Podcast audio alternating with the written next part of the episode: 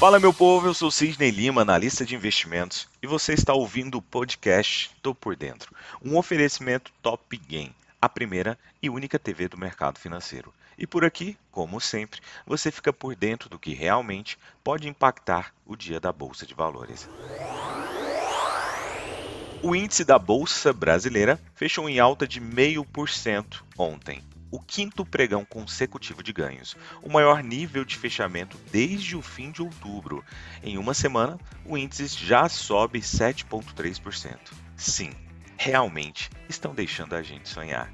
O dólar, em contrapartida, registrou fortes perdas em relação ao real pela segunda sessão consecutiva nesta última quarta-feira, que foi ontem. O motivo derrubado aí pelas expectativas de juros mais altos no Brasil e por algum alívio fiscal após o acordo aí do Congresso em fatiar a PEC dos precatórios.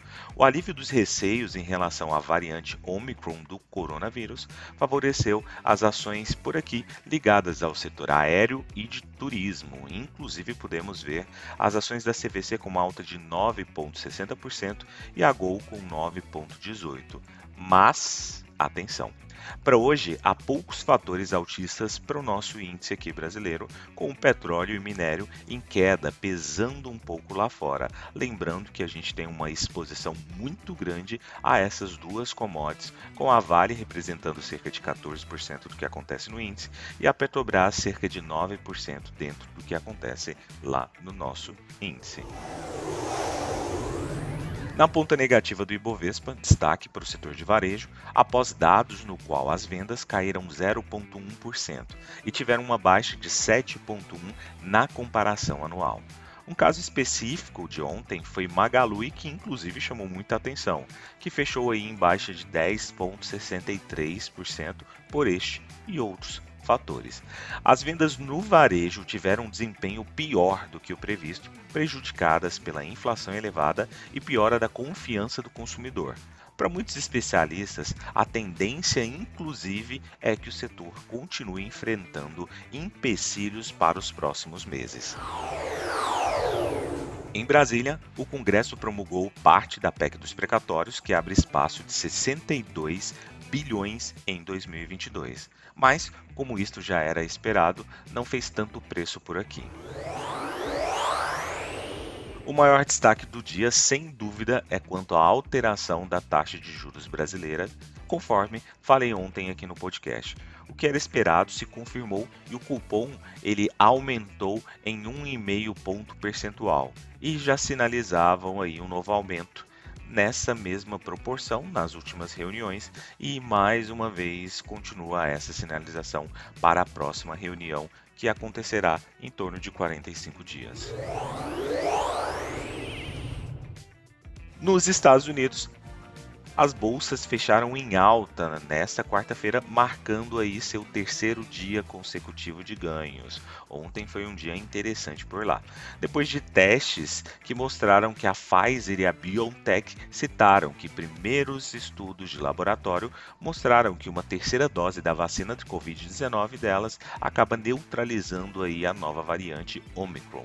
Segundo as farmacêuticas, a aplicação de três doses do imunizante foi capaz de neutralizar a nova cepa Omicron em testes feitos em laboratório, o que há alguns dias aí já tem trago uma certa tranquilidade para as bolsas de valores ao redor do mundo. E é possível entregar, inclusive, algo que eles comunicaram logo e agora, no início e lá por volta de março de 2022, essas novas atualizações de vacina também, já com foco nesta nova variante. Outro ponto é que os principais legisladores republicanos e democratas chegaram a um acordo lá nos Estados Unidos para iniciar um processo que visa aumentar o teto da dívida americana. Ou seja, problema com o teto de gastos não é só no Brasil. E atenção, pois hoje às 10h30 nós teremos pedidos de seguro-desemprego e amanhã nós teremos dados de CPI. Para o petróleo, os preços do petróleo subiram, estendendo os ganhos para uma quarta-feira, um dia de ontem, na seção sobre comentários positivos dos fabricantes aí de vacinas, como eu havia falado agora, sobre a sua eficácia contra essa nova variante. Lembrando que os temores quanto a lockdowns, esses problemas todos com essa expansão e o, o efeito mais negativo da variante Omicron tende a impactar muito o petróleo por ser uma commodity aí que está muito diretamente relacionada à retomada econômica embora alguns governos aumentando as restrições aí para impedir sua rápida disseminação acabe impactando negativamente. No entanto, os ganhos do mercado foram silenciados porque os governos, de fato, eles começaram a impor ali algumas restrições para limitar a disseminação da Omicron, principalmente partindo lá do continente europeu, e muitos países ordenando ali com que as pessoas trabalhassem novamente de casa. A Dinamarca, por exemplo, fechou restaurantes, bares e escolas. E lá da China a gente já teve informação de que algumas cidades têm colocado ali restrições quanto a viagens turísticas em grupos. Partindo para a agenda econômica, hoje relevante, nós temos às 10h30 dados de pedidos iniciais por seguro-desemprego, que tende aí a trazer uma, um norte de como anda a economia lá nos Estados Unidos.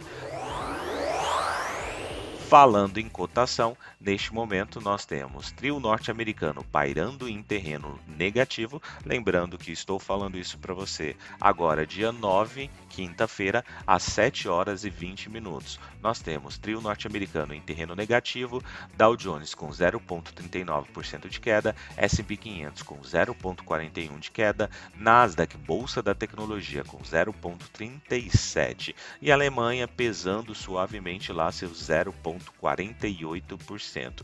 O índice VIX, índice do medo, com uma alta de 1,41%. Cara de correção nada tão assustador, pelo menos no primeiro momento.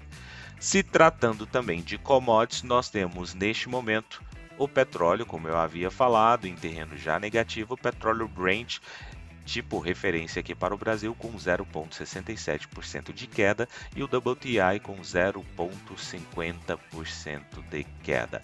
Então é isso, vou ficando por aqui. Acompanhe a gente nas redes sociais Top Game. Te vejo no YouTube também. Valeu, tchau.